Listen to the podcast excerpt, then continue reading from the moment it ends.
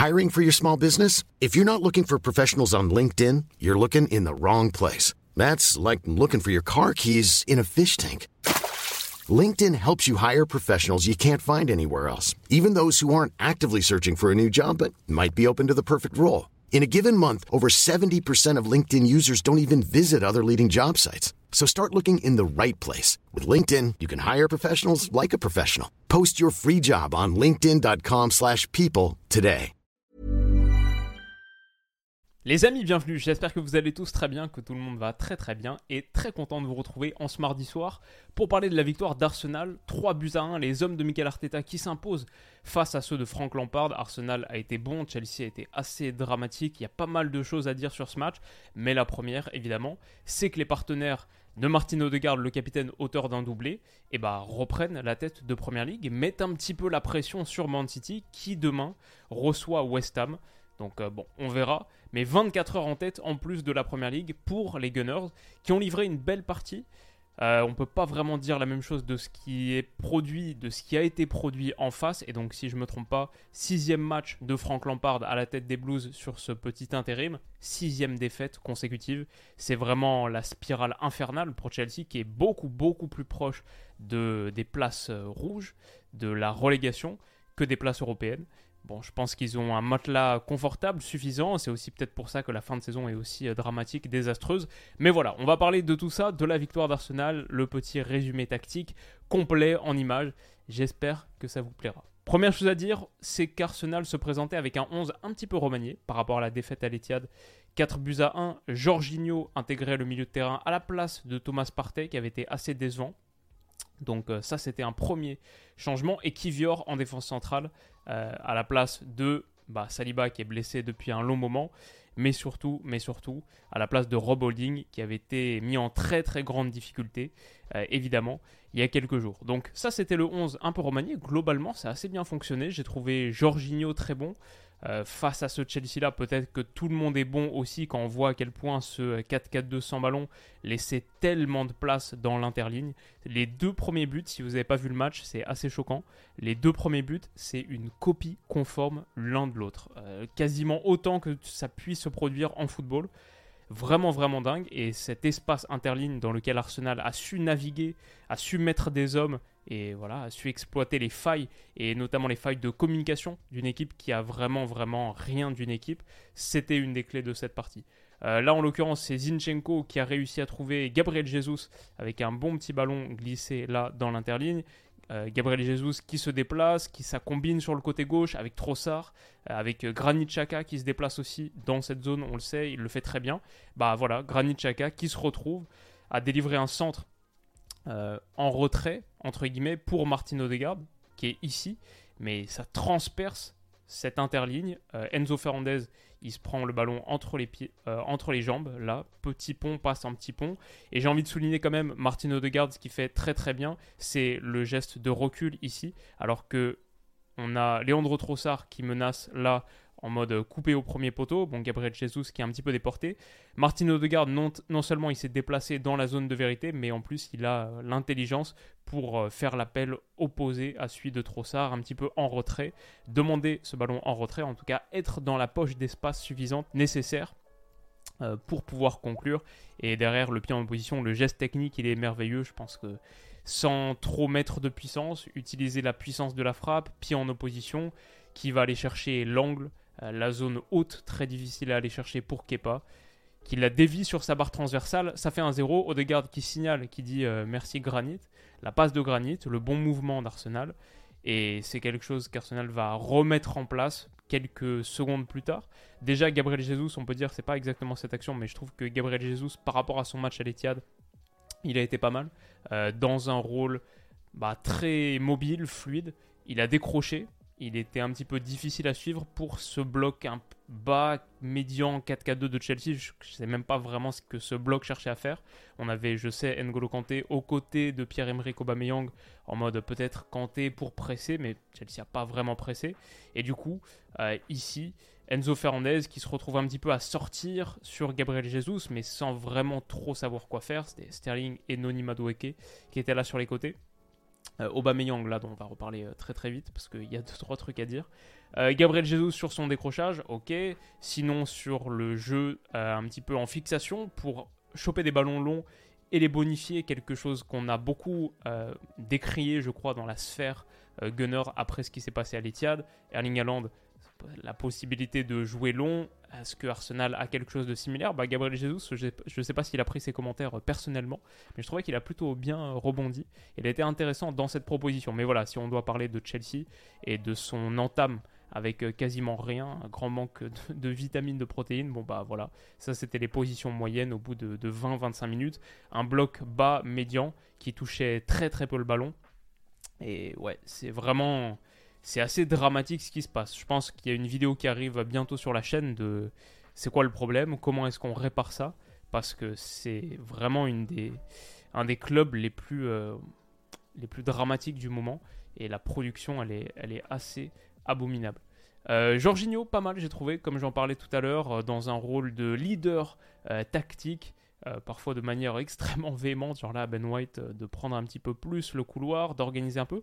Mais je pense que si Odegaard s'est fendu d'un doublé et Granit Xhaka d'un doublé de passe décisive, bah, je pense que euh, Jorginho, dans ce rôle de pointe basse, il a plutôt bien contribué, il a plutôt bien aidé. Il n'a pas staté, lui, mais je pense que la bonne performance des Gunners en première mi-temps avec ballon, on peut lui attribuer, comme je me souviens plus d'un autre match que j'avais analysé il n'y a pas si longtemps, où je trouvais qu'il avait été assez bon aussi.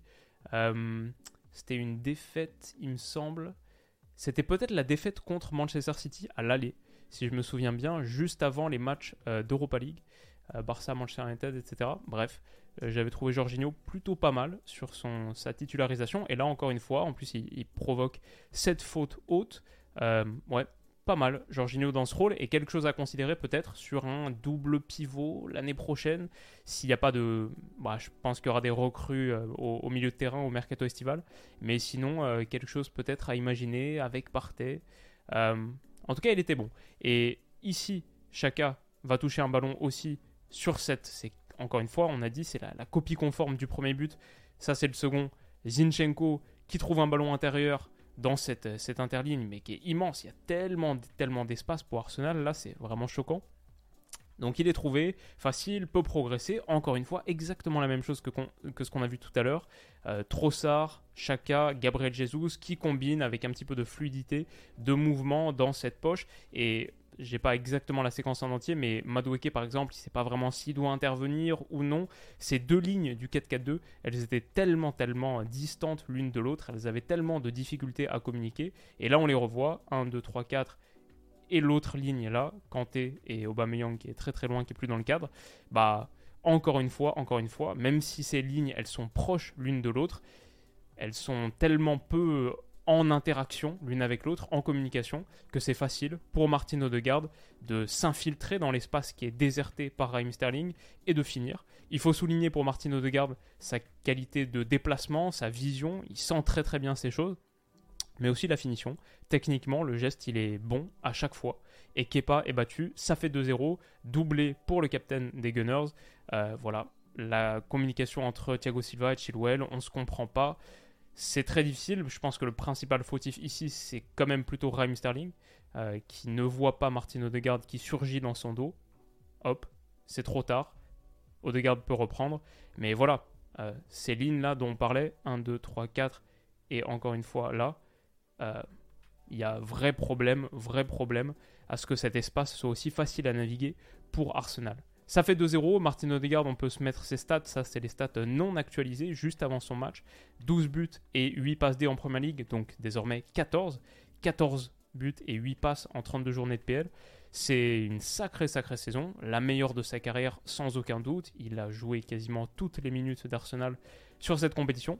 Mais 14 buts pour un milieu offensif. S'il a tapé des penalties, je pense pas beaucoup. Donc, euh, if any. Donc, euh, donc ouais, franchement, euh, très très belle saison de Martin Odegaard. Un des joueurs à suivre, il me semblait, dont on parlait en, début de saison. Et, et, ça se confirme, il a fait un exercice très très plein.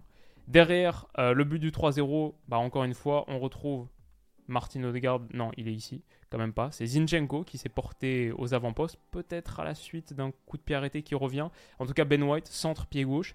Il a de l'espace, c'est facile, il n'est pas très attaqué. Je dois dire, euh, après avoir vu le match d'Arsenal contre Man City il y a quelques jours, et là contre Chelsea, euh, c'était vraiment euh, le jour et la nuit. J'ai peur pour Chelsea et leur match contre Man City, il me semble, le 21 mai. ça va être très très costaud. Et Arsenal, alors qu'ils avaient eu toutes les peines du monde à créer quoi que ce soit contre City, là, ils ont rebondi assez facilement. Ils étaient dans un fauteuil, un peu à l'image de cette réception de Gabriel Jesus au second poteau, dans le dos d'Aspilicueta qui n'intercepte pas le centre. Derrière, il va même se fendre d'une petite passe en retrait pour Chaka, qui aurait pu ajouter un but à ses deux passes D. Mais malheureusement, c'est pas un vrai finisseur. Il avait une grosse, grosse occasion en tout début de match aussi, au bout de 3-4 euh, minutes mais ça revient sur Gabriel Jesus qui va finir à bout portant, il n'est pas hors jeu et le téléphone est de sortie. Le message envoyé peut-être à Man City qui, bon, bah désormais, c'est pas doit gagner. Man City peut encore se permettre une défaite ou un match nul contre West Ham demain, mais une petite pression supplémentaire. Euh, sur, cette, euh, sur cette course au titre. Zinchenko et Gabriel Jesus, les deux ex-citizens, voilà, une belle image, un beau symbole. Euh, à l'inverse, Chelsea, c'est vraiment n'y a pas grand chose à dire, c'est extrêmement pauvre. Je vois rien de ce qui veut être créé. C'est une équipe où personne communique. Je crois que Frank Lampard, bien sûr, il n'est pas le principal fautif de la situation actuelle. Il met les pieds dans un univers footballistique cataclysmique, mais il a rien prouvé lui non plus. Il s'est clairement, clairement pas mis en valeur. Six matchs, six défaites, et avec la manière, des défaites avec la manière où on se demande vraiment comment cette équipe va finir, comment cette équipe va finir la fin de saison. Euh, au moins, ils ont marqué un but. Ça faisait longtemps qu'ils n'avaient pas marqué de but. En tout cas, ils étaient quoi sur un seul but marqué sur les, sur cinq matchs précédents de Frank Lampard. Donc, euh, ouais, ça va être une fin de saison difficile et je suis pas sûr qu'ils gagnent, gagne beaucoup de matchs d'ici la fin. Je crois qu'ils jouent quoi Bournemouth et euh, un autre club dont j'ai oublié le nom qui contre lequel peut-être ils peuvent prendre des points, mais sinon c'est compliqué. Sinon, il me semble que c'est euh, City, Newcastle et peut-être United en plus. Donc euh, je crois qu'ils jouent tout le top 4 sur la fin. Bref, pas évident, et pas évident quand Pierre-Emerick Aubameyang, Aubameyang pardon, est dans cette forme-là, lui qui n'avait pas joué depuis un moment. Bonne passe de Noni Madueke, qui pour le coup lui a été pas mal, même au-delà de son but, peut-être le meilleur joueur de Chelsea sur le match. Bon bah là, bon décalage, belle ouverture, pour Aubameyang qui rate totalement son contrôle. Sa file en touche, c'était un moment fort aussi pour Aubameyang, son retour à l'Emirates. Euh, si vous avez vu le All or Nothing il y a quelques saisons, toute l'histoire avec Arteta, etc. Donc euh, ça a beaucoup amusé les supporters des Gunners dans les tribunes, ce, ce, contrôle raté. Match très très difficile pour lui. Il est sorti à la mi-temps après avoir touché 9 ballons. 9 ballons en 45 minutes. Et 4 de ces ballons, c'est les engagements. L'engagement du coup d'envoi et les 3 engagements des, 3 buts. Donc euh, ouais, voilà, on voit les 5 autres là, là et là. Match très très compliqué pour Aubameyang. Est-ce qu'il y en a Voilà, ça c'est le seul qui est touché dans le dernier tiers, le, contrôle raté qu'on a vu. Et il est sorti donc à la mi-temps. Kai Havertz entre, ça change pas grand-chose honnêtement. Arsenal a encore quelques belles occasions. Sur la ligne, il faut un geste plein de sang-froid de Thiago Silva, si vous l'avez vu, assez délirant. L'enchaînement, un petit contrôle genou, pour, puis dégagement ensuite sur sa ligne de but. Et derrière Granit Xhaka, encore une occasion pour lui. Désormais, il peut s'en vouloir de ne pas en avoir planté un, parce que 3-3, grosse, grosse occasion, sauvé par Kepa. Euh, voilà, Arsenal a continué, et ça c'est le truc dont je voulais parler tout à l'heure, Gabriel Jesus, sur ce rôle de euh, conservation haute, ballon long, ballon haut, il réussit à tenir face à Thiago Silva, qui est quand même un sacré client, et à transmettre. Ça a permis à Arsenal d'attaquer un petit peu le grand espace, comme ce qu'ils avaient subi contre Manchester City. Donc euh, je ne suis pas sûr que Gabriel Jesus puisse le faire chaque match de la saison prochaine, mais de temps en temps, bon, il montre qu'il est capable. Et Chelsea réduit le score avec, on va dire quand même, beau déplacement de Madueke. Je ne sais pas exactement qui est fautif, cette ligne là, son positionnement est pas top, mais il est vraiment vraiment à la limite du hors-jeu, donc euh, il prend bien cet espace et la passe de Kovacic, elle est magnifique, vraiment vraiment superbe. Le contrôle de Madueke est très bon aussi, hein, pour en une touche pied droit se l'emmener dans le sens du but et derrière finir avec un petit peu de réussite le retour de Gabriel qui doit sortir euh, quelques minutes plus tard sur blessure, je crois, contracté sur cette action. Mais voilà, c'est assez anecdotique parce que Chelsea ne se sera pas procuré grand-chose. 7 euh, tirs, 7 petits tirs, 16 pour les Gunners, comme on a dit, doublé de Martin Odegaard, doublé de passes décisives de Granit Xhaka, un petit but pour Gabriel Jesus et une victoire nette pour Arsenal qui reprend donc la tête. Euh, la série parfaite est en route, Arteta l'avait dit. Pour ne serait-ce que rêver du titre, entretenir l'espoir, il faudra marquer 90 points, il faut gagner les 5 derniers matchs. Bon, plus que 12 et à voir ce que Man City fait demain contre West Ham. Mais on voit à quel point leur, position est prometteuse, même avec deux matchs nuls sur les deux matchs restants. Ils ont un goal average supérieur, donc euh, ils, sont, ils sont en très très bonne posture. Mais voilà, c'était euh, c'était quand même quelque chose qu'on attendait de la part d'Arsenal, le rebond. Euh, après cette performance qui, même mentalement, on peut imaginer à quel point elle a été difficile à encaisser contre City bah là voilà, il retrouve le chemin de la victoire. C'est un premier obstacle passé. sans doute pas le plus difficile quand on voit le niveau de Chelsea actuellement. Genre le petit euh, déplacement à Newcastle là qui arrive, ça va être costaud. Brighton, ça va être très costaud. Mais, euh, mais voilà, Arsenal qui retrouve la route de la victoire. Et on verra demain. Peut-être que, euh, peut-être que Man City peut trébucher. J'ai un peu de mal à l'imaginer. Mais tout est possible, c'est la première ligue. Les amis, j'espère que cette rapide analyse de match résumé tactique vous aura plu. On se retrouve très très vite pour la suite. Rendez-vous, je pense, demain pour une nouvelle vidéo. Euh, rendez-vous bientôt en tout cas. Prenez soin de vous et à très vite. Bisous.